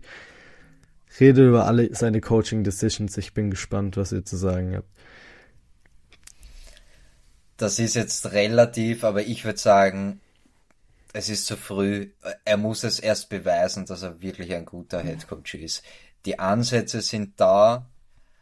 Ähm, es, das klingt jetzt so allgemein und wie oft ist Konstanz ein Thema, aber wirklich, da, da, da muss mehr Konstanz rein und gerade gegen, äh, wenn du eben ein, ein guter Headcoach sein willst oder wirklich ein würdiger NFL-Headcoach, dann musst du halt auch oder darfst du dich nicht von diesen Elite-Headcoaches so herreißen lassen. Dieser Gap wirklich in diesen Spielen ähm, gegen die Ravens, gegen die Patriots, da, das ist zu groß, das siehst du einfach dann halt auch, dass das nicht nur am Team, nicht nur den Spielern und der Mannschaft liegt, sondern dass, da, dass das halt dann teilweise am Gameplan oder an den Adjustments oder wie auch immer halt am Coaching liegt. Ich, ich mag seinen Coaching-Stil, ich liebe seine Pass-Defense, ich mag auch diese Aggressivität, ich finde diese Ansätze gut im modernen Football und ich finde auch dieses Analytics-driven wirklich gut, wirklich, wirklich gut. Aber man muss das dann halt irgendwie auch richtig umsetzen ich würde jetzt sagen, ja, er ist ein guter Head Coach, aber er muss das wirklich jetzt noch unter Beweis stellen und dann halt auch ähm, Playoff-Spiele gewinnen. Da, da, darum geht schlussendlich. Es bringt ja nichts, wenn du jedes Jahr äh, mehr Regular Season Spiele gewinnst, das verlierst und dann in der Wildcard scheidest aus. Un unnötig. Also ja, er ist ein guter Coach, muss es aber schlussendlich noch beweisen. Ja, ähm, ja, also es, letztes Jahr war, war vor allem hier die, die US-Media war, war schon echt heftig, was, was da äh, auf Brandon Staley eingeprasselt ist. Vor, vor allem äh, der, äh, der dümmste Analyst von, von allen, nein, der zweitdümmste, äh, Rex Ryan, der, der äh, totale Fanboy von Anthony Lynn, der Brandon Staley immer noch nicht verzeihen kann, dass er den Coaching-Job von Anthony Lynn übernommen hat, äh, wie, wie respektlos der über ihn gesprochen hat und auch Sean Payton hat, hat jede Kamera, die, die, ins Gesicht gehalten wurde, hat, hat er erklärt, was er da anders machen würde. Ähm, das war schon echt heftig und das war zu, zu viel und ähm, das war nicht fair, fand ich. Ich bin da wie, wie es ja, so beim Dorian, dass ich sage, er ist ein guter Coach, die Ansätze sind, sind gut. Ähm, er, er ist sicherlich noch nicht da, wo, wo er sagen will. Ähm, hat das schon auf eine, eine, sture Art und Weise gemacht, indem er da auch äh, bei seinen Coordinators relativ wenig Erfahrung mit drin hatte. Anthony Lynn zum Beispiel wieder hat sich Gus Bradley, den, den damals äh, wahrscheinlich besten und erfahrensten DC-Kandidaten auf, auf dem Jobmarkt geholt. Mit Ken Wisenhunt, einen erfahrenen Offensive Coordinator, der schon Head Coaching Erfahrung hatte. Ähm, den Weg ist Brandon Staley nicht gegangen, weil er das auf seine Art durchziehen wollte und er hat da an der einen oder anderen Stelle Lehrgeld bezahlt. Das muss man einfach so sagen.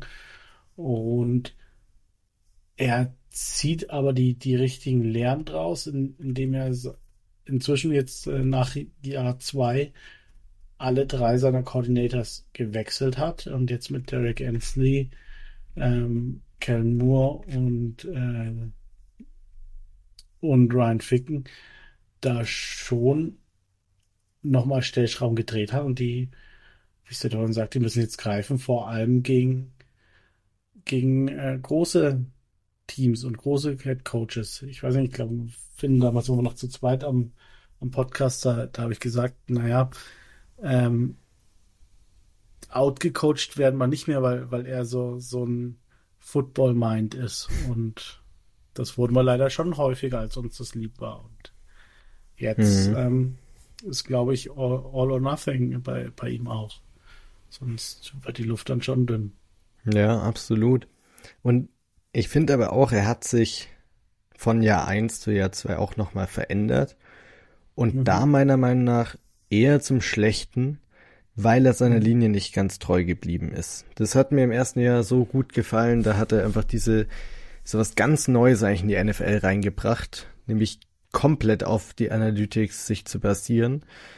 Und letztes Jahr waren schon oft auch Entscheidungen drin. Es gibt diesen einen Twitter-Account, irgendwas mit Cowboy heißt der, keine Ahnung wie genau, der jedes Mal die Fourth Down Entscheidung von allen Teams sofort analysiert, wie viel Prozent was für einen Unterschied gemacht hätten.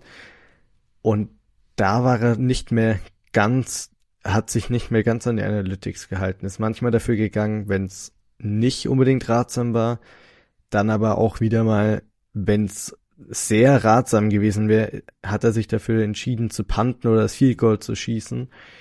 Und das hat mir ein bisschen gefehlt. Da kam es mir so ein bisschen so vor, dass er sich zu sehr von den Medien beeinflussen hat lassen, weil er in seiner Rookie-Season in Woche 15 gegen die Chiefs das ein oder andere äh, oder die ein oder anderen Fourth Down Entscheidungen hatten, die sehr, sehr in der Kritik standen.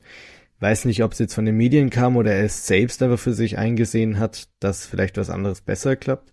Aber ist da ein bisschen von seiner Linie abgekommen. Ich hoffe, dass er da wieder ein bisschen zurückfindet und sich mehr auf die Analytics basiert. Am Ende spielt es den Chargers zugute. Liegt vielleicht auch daran, dass Joe Lombardi noch der Offensive Coordinator war. Vielleicht ist es mit Kellen Moore anders, vielleicht traut er ihm mehr zu. Andererseits war Joe Lombardi auch in Year One von Brandon Staley's Karriere der Offensive Coordinator. Also so viel hat sich nicht geändert. Ich bin gespannt, wie sich das dieses Jahr entwickelt. Ein schlechter Head Coach ist er sicherlich nicht, aber ich, er ist auch noch weit weg davon, wirklich ein Elite Head Coach oder ein sehr guter Head Coach zu sein. Also das ist noch ein weiter Weg. Dafür muss er noch viel beweisen. Mal sehen, was er da dieses Jahr uns bieten kann. Ja, voll. Ähm, ich, ich möchte noch einhaken kurz zu dem, er ist seiner Linie nicht treu geblieben. Ja, das, das stimmt so. Ich glaube nicht, dass er sich da von den Medien hat beeinflussen lassen. Ich glaube, das, wirklich das, glaube ich, ist ihm komplett wurscht. Er, er hat selber gesagt, ein Ding, was du halt nicht berechnen kannst, ist, ähm, wie wirkt das auf die Spieler zum Beispiel, wenn ein mhm. Force Down dann nicht funktioniert? So der Mood, Mindset an der Sideline, das sind Dinge, die kannst du nicht berechnen, die, die tauchen in diesen Analytics nicht auf. Da fand ich schon auch cool, dass das, vielleicht hat er es ein bisschen übertrieben und so Overthinking mhm. betrieben quasi, weil die Ansätze sind gut und ich glaube, in der, heute in der NFL bist du so erfolgreich, wenn, wenn du nach dem gehst, eben aber vielleicht eben dann doch ein bisschen übertrieben und, und dann zu sehr abkommen auch von, von seiner Schiene. Ja, mhm. ich glaube, das tut ganz gut, ja. Er hat da so, so ein bisschen seinen inneren Kompass verloren. Man muss auch mal sagen, auch das haben wir ja mehr als, als genug diskutiert. Es gab letzte Saison so viele Momente, an, an denen der Chargers-Mannschaft hätte auseinanderbrechen können und, und hätte einfach sagen, okay, Saison abgehakt, äh, zu viele Verletzte, äh, das das schaffen wir nicht mehr. Und er hat diese Mannschaft zusammengehalten und hat sie in die Playoffs geführt. Ähm, ja, dass es dann nicht ganz gepasst hat, ähm, ist in Ordnung. Ähm, ja, mit, ich glaube, ja, zu, zu dem Punkt nochmal, ich glaube auch nicht, dass er sich von, von den Medien hat reinreden lassen, aber gefühlt ist sein, sein Verhältnis zu den Medien schon echt abgekühlt. Also ich weiß nicht, so die, die erst, im ersten Jahr vor allem in der Offseason weiß nicht, wie wir darauf gewartet haben, dass er wieder ein Interview gibt, weil, weil jeder wusste, okay, du, du wirst schlauer, wenn du ihm zuhörst. Du, du hast mehr, Foot, mehr Ahnung von Football, wenn du ihm zuhörst. Und da ist es dann schon viel mehr in Phrasen gegangen. Ähm, viel, viele Themen hat er irgendwie, ja, so, so fadenscheinig ähm, irgendwie beantwortet. Also ich weiß nicht, seine, seine seine Decision auch beim Broncos-Spiel da die, die Spieler einzusetzen. Ähm, weiß nicht, der hätte auch einfach mal sagen können, ja, es ist ziemlich blöd gelaufen. Äh, ich, ich wünsche, es wäre anders gelaufen. Beim nächsten Mal überlege ich es mir, wenn ich es genauso mache, mache ich es genauso. Wenn nicht, dann nicht. Die Sache gegessen, da, da hatte ich dann immer irgendwelche äh, Konstrukte noch zurechtgelegt, um sich zu rechtfertigen.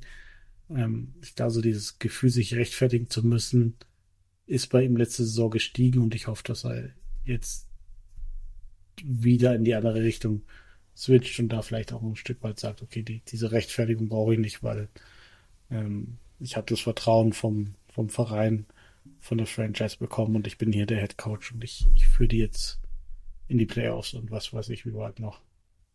Ja. Aber eine Sache, wenn wir heute schon bei der negativen Folge sind, müssen wir trotzdem nochmal kritisieren. Die Defense, er kam ja rein als dieser Defense-Guru, der mit den Rams die Number One Defense hatte, bevor er von Chargers geheiert wurde.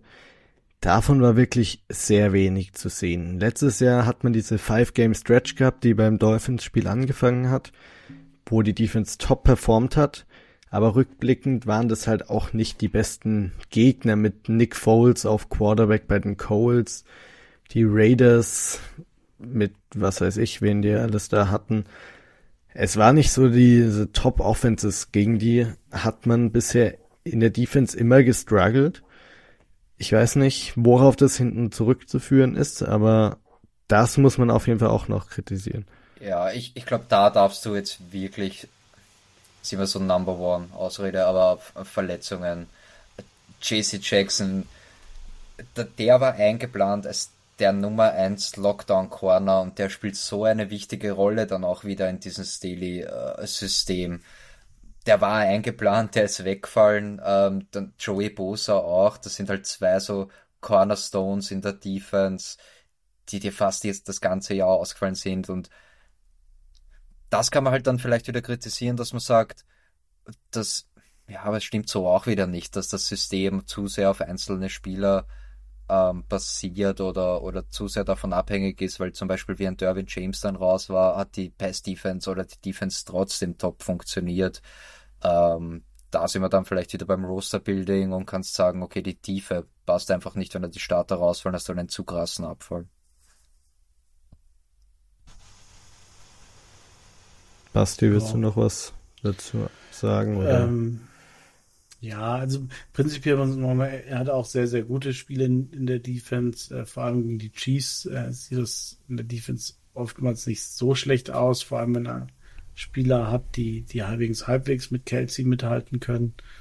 Ähm,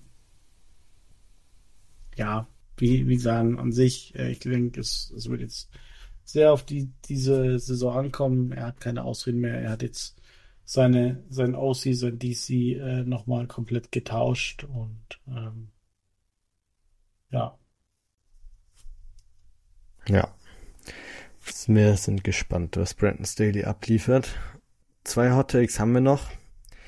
Das erste von den beiden ist, dass die verletzten Spieler nicht schnell genug zurückkommen oder generell man viele Verletzungen hat.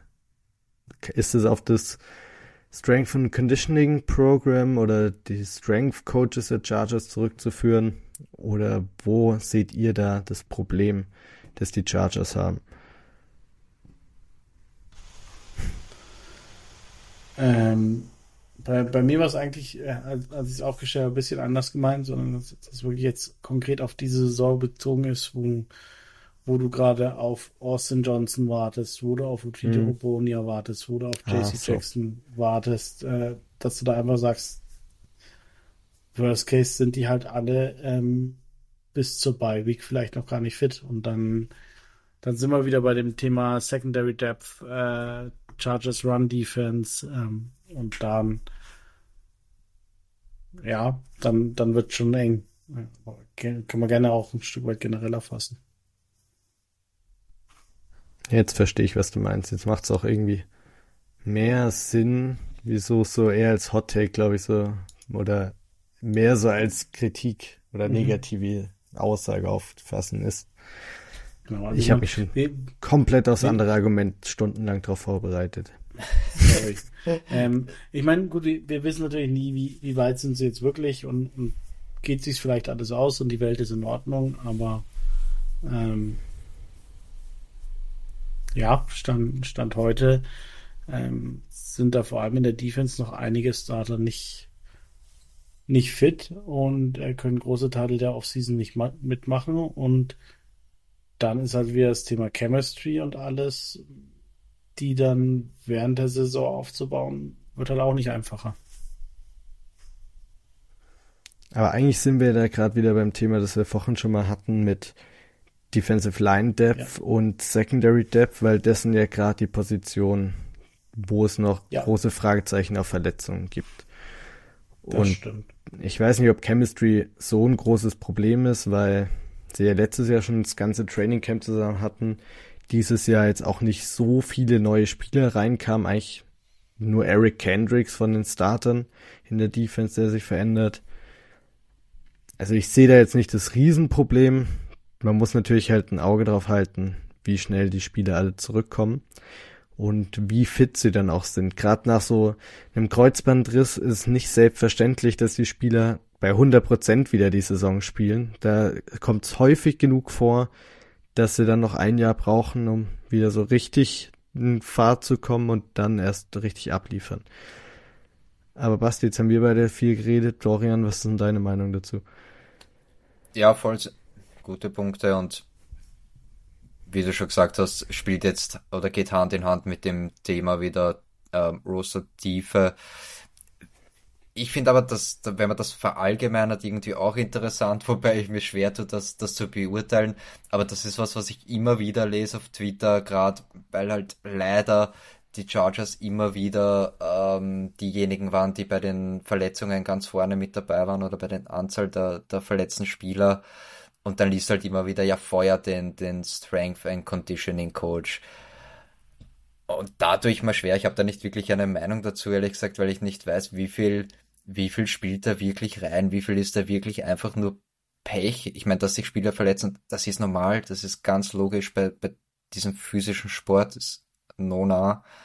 Ähm, aber woran liegt es wirklich? Wie gesagt, ist es Pech oder ich habe schon das Gefühl gehabt, dass Staley das ganz gut gemanagt hat, ähm, seine Spieler ähm, gut geschont hat, die, die Veteran, Veterans äh, Rest Days da eher großzügig war und in Staley's Rookie Season quasi ähm, sah es auch wirklich gut aus. Also da, da ist man ja äh, gut davon kommen noch mit den Verletzungen, zumindest verhältnismäßig mit den anderen Jahren drumherum schwieriges Thema. Ich tue mir wirklich schwer, das zu beurteilen, aber es, es ist leider irgendwie ein Thema bei den Chargers. Aber woran liegt's? I don't know.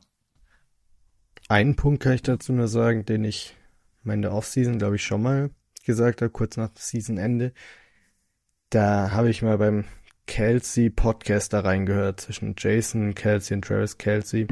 Und da hat Travis Kelsey auch gesagt, es ist am Ende ein großer Unterschied für die Spieler, ob du auf Kunstrasen spielst oder auf echten Rasen. Die Chiefs im Arrowhead zum Beispiel haben echten Rasen verlegt und die haben immer eine der niedrigsten Injury-Raten in der ganzen NFL. Und die Chargers spielen eben auf Kunstrasen oder so eine Mischung zwischen so ein hybrider Rasen.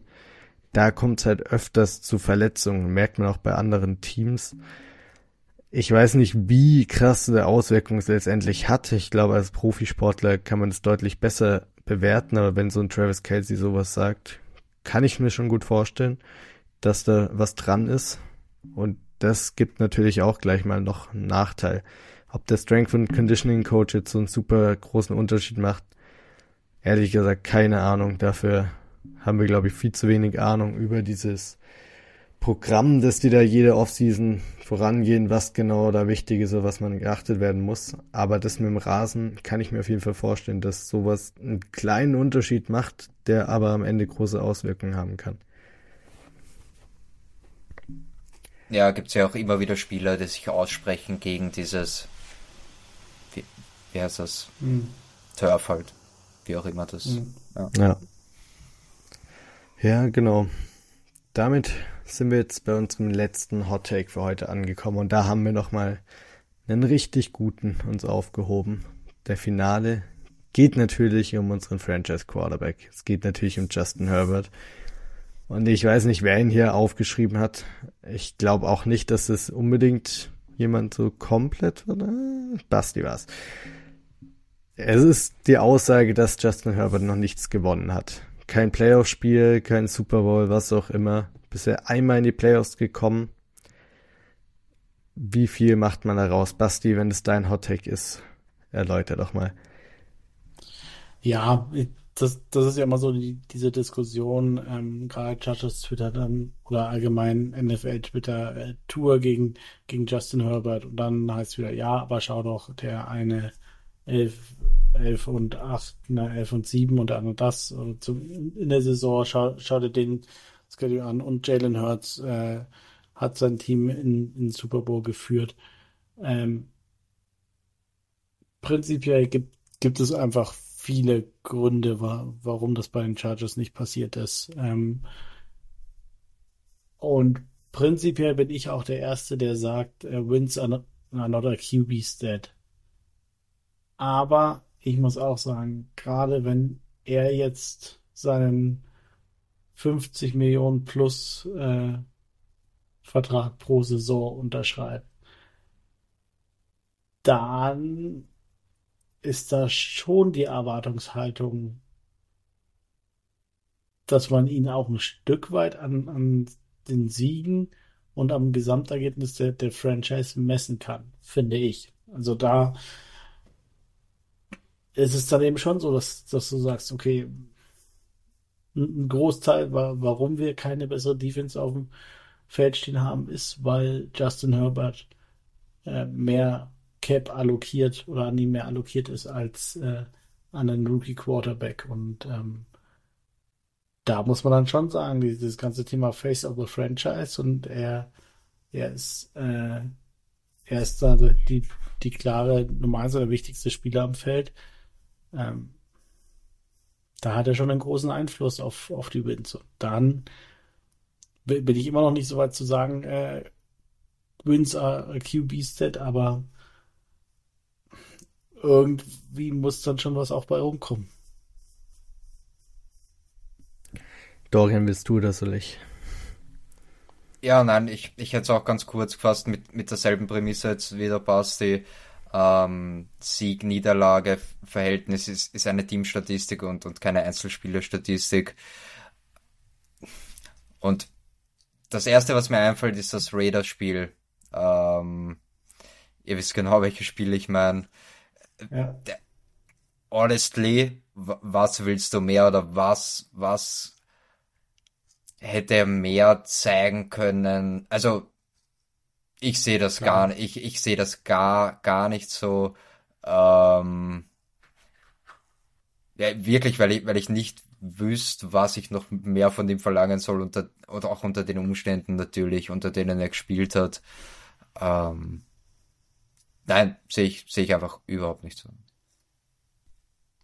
Ja, ich sehe es nicht ganz so extrem wie der Dorian. Also ich kann schon nachvollziehen, die Argumente und ich finde auch irgendwo stimmt's ein bisschen natürlich, weil am Ende, wenn du in deiner Karriere nichts gewinnst, ist deine Karriere nicht super erfolgreich, aber am Ende ist es ein Teamsport. Und es gibt zwei große Argumente, gerade wenn man auf letztes Jahr schaut, wieso es so ist. Und das sind einerseits Joe Lombardi, mit dem konnte Herbert gar nicht seine Stärken ausspielen.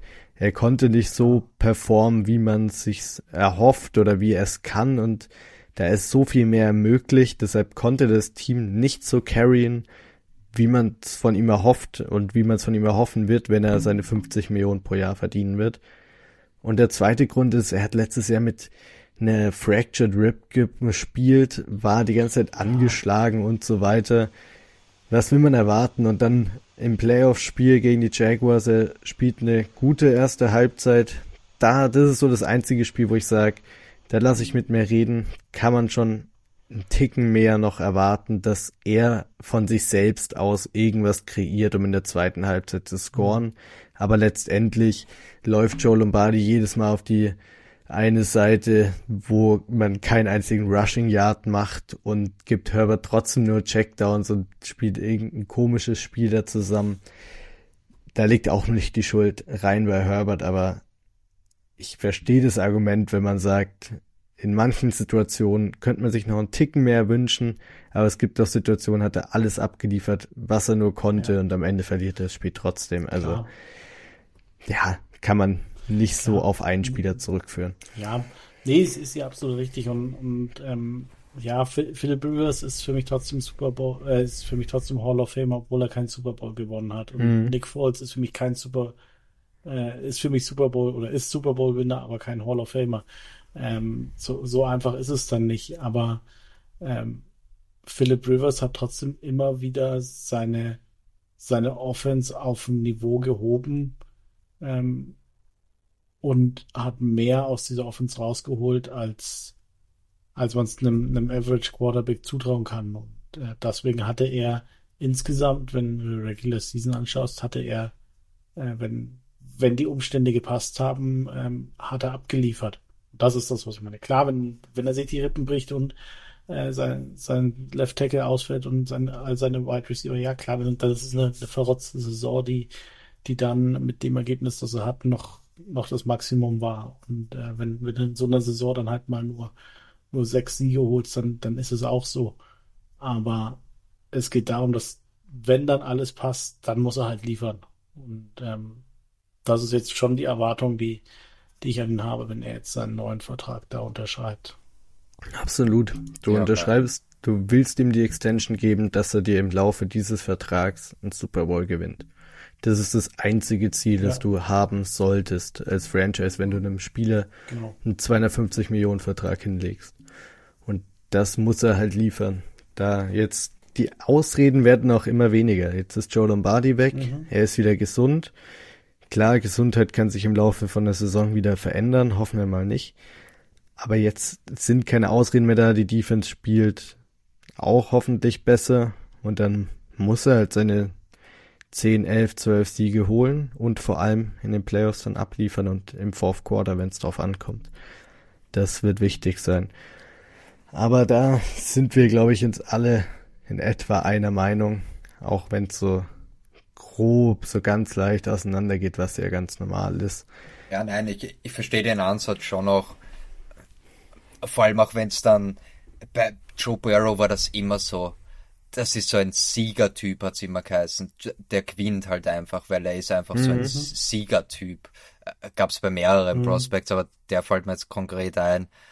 Und, und gerade bei Herbert war halt auch, ich, ich meine, das ist jetzt eh nicht mehr so ein großes Thema, aber da hat schon auch immer dieses mitgespielt, ja, er ist ein ruhig und ist er wirklich ein mhm. Leader mhm. und hin und her. Ich glaube, das, das spielt da auch so ein bisschen mit. Äh, ich verstehe den Ansatz, ja. aber ja. ja aber ja. Joe Burrow hat, ist auch ein Siegertyp. Ja. Eh, eh, eh, ich sage ich sag ja nicht, dass es nicht stimmt, deswegen, ja. Ja, ja.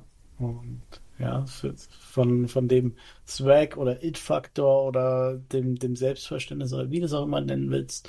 Äh, wenn, wenn da Herbert äh, ein bisschen mehr von hätte, äh, glaube ich, würden wir uns alle freuen und er wäre wahrscheinlich auch ein besserer Quarterback. Ja, es gab, finde ich, eine Phase am Ende der Saison, wo er auch gegen die Raiders das letzte Spiel hatte, wo es dieses Selbstverständnis gab, dass er jedes Fourth Down holt. Es war da, ja. es ist nur leider wieder ein bisschen weniger geworden, weil es dann halt auch ein paar Mal nicht geklappt hat. Bei einem Holmes, wenn der aufs Feld geht in einem Two-Minute-Drill, du weißt, das Team gewinnt am Ende und da muss ein Herbert eben auch noch hinkommen. Dass er sowas dann für sich entscheiden kann, dass er da seine Game-Winning-Drives dann noch konstanter an den Tag legt, auch wenn es eh schon hin und wieder gezeigt hat. Aber ich glaube, da sind die Voraussetzungen nächstes Jahr ziemlich gut geboten. Wisst ihr, was ich ein bisschen glaube? Das interessiert mich jetzt noch, wie, wie ihr das seht. Ich glaube, dass er, dass seine Bescheidenheit ihm was von seinem Ceiling nimmt. Ich sehe das immer so ein bisschen als die, die Top-Tier-Spieler, da, da ist immer so zumindest ein klein bisschen Arroganz oder zumindest sehr viel Selbstbewusstsein dabei. Ähm, mhm. wisst ihr, wie ich meine? So, dass das er von ja. seinem Mindset zu nett und zu bescheiden ist quasi, um wirklich das Beste mhm. rauszuholen. Ich weiß jetzt nicht, ob das Sinn macht, aber ja, wie gesagt, ich, ich glaube, es ist dann mehr so Selbstverständlich, wie gesagt, wenn, wir auf Philip Rivers schauen, der, äh, der war auch kein Arsch und äh, kein Narzisst und er hat sie nicht aufgeführt wie Arsch. Ähm, aber der hatte dieses Selbstverständnis, dass du weißt, okay, ich bin gut genug und bei, bei Dritter und Sechs wer, werde ich, äh, werde ich einen First Down holen, das weiß ich. Das glaube ich, hat Justin Herbert auch. Er zeigt es noch nicht nach außen und das, das mhm. ist so ein mhm. bisschen das, wo, wo seine Mitspieler ihm vielleicht noch nicht ganz so folgen, wie sie es könnten. Mhm. Ja, ich glaube, der macht hier beide gute Punkte, weil so ein bisschen stimmt's natürlich, wenn du in jedem Interview immer sagen wirst, ja, war klar, dass ich das Fourth Quarter gewinne, den letzten Drive mache und sowas, dann vermittelst du es auch an die Coaches, die Spieler und alle Fans und jeder im Stadion weiß in etwa, in welche Richtung es jetzt geht. Wenn du dann dein Fourth Quarter Comeback hast, aber es dann wieder ein bisschen klein redest, weil du einfach ein bisschen zurückhaltender bist, dann vermittelt es eben an den Gegner auch unter anderem vielleicht was anderes. Die gegnerische Defense, wenn Mahomes aufs Feld geht in Two-Minute-Drill, die kriegt wahrscheinlich auch schon Angst, wenn du da auf dem Feld stehst, weil jeder weiß, was passiert, weil das auch jedes Mal im Interview auch so ein bisschen so raushängen lässt. Vielleicht wird es ihm Herbert helfen. Andererseits soll er einfach die Persönlichkeit ausstrahlen, die er auch selber ist und sich nicht unbedingt verstellen. Ich glaube, dann bringt es auch am meisten in Richtung Erfolg. So, alle Gedanken losgeworden, alle negativen. Ja, aber jetzt nur noch wieder Hype. Un, ungefilterter Chargers-Hype, ob berechtigt oder nicht. Ja, aber hat gut getan, so eine Folge mal das Ganze ein bisschen kritischer zu betrachten. Basti, hättest du die Chargers immer noch auf Nummer 3 im AFC Power Ranking nach der Folge heute? Ja. Sehr schön. Ja, weil ich glaube, für so, so sehr gerade jeder äh, Off-Season Super Bowl Contender ist, äh, so sehr kann man überall gerade hinter die Kulissen schauen und ähm, hier acht, neun, zehn oder wie viele Punkte wir hatten, ich glaube zehn Punkte finden, die die alle ein Fünkchen Zweifel sehen können. Und ähm, ja, von daher bleibe ich meinem Ranking treu. Ja, sehr schön. Ich, ich will noch sagen, es, es war teilweise schon noch wirklich meckern auf hohem Niveau. Äh, ich, ich, weiß nicht, wenn sich das Leute von, von anderen Fanbases anhören, die denken sich wahrscheinlich, oder was habt ihr für einen Schaden? Seid froh, dass ihr Joey Bosa und Derwin James habt, so auf die Art. Also. Das stimmt. Ja. Das stimmt. Ja, nächste Woche machen wir das Ganze für die Raiders und dann geht der Podcast sieben Stunden. Das ist aber nur Teil 1, äh, wo, wo wir nur über das Coaching-Staff reden. Ja, und dann geht es so sieben Stunden um die Offense, zwölf Stunden um die Defense. Ja, bei den Raiders, da hättest du einige, einige mehr Punkte noch, über die du reden könntest. Aber da können wir uns schon ganz glücklich schätzen, dass es nur bei eineinhalb Stunden jetzt geblieben ist respektabel. Klassische Blitztalk zeigt. Ja. ja. Vielen Dank. In irgendeinem Podcast habe ich jetzt gesehen, wo auch, der ging, glaube ich, drei Stunden, 33 Minuten und 33 Sekunden, wo auch dran, da siehst du. Das peilen wir auch mal an, oder nicht? Das machen wir. Live vom Tailgating. Sehr schön. Ja, vielen Dank alle, die bis hierhin zugehört haben. Uns hat's richtig Spaß gemacht, euch hoffentlich auch.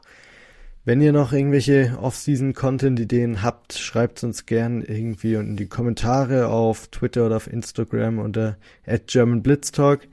Wir haben auf jeden Fall noch einige coole Themen vorbereitet. Nächste Woche hören wir uns natürlich in aller Frische wieder.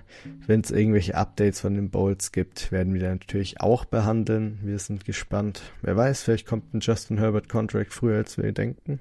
Keine Ahnung, kann jederzeit in der Offseason kommen. Wir sind gespannt und freuen uns auf nächste Woche. Bis dahin, bold up. Bold up. Bold up.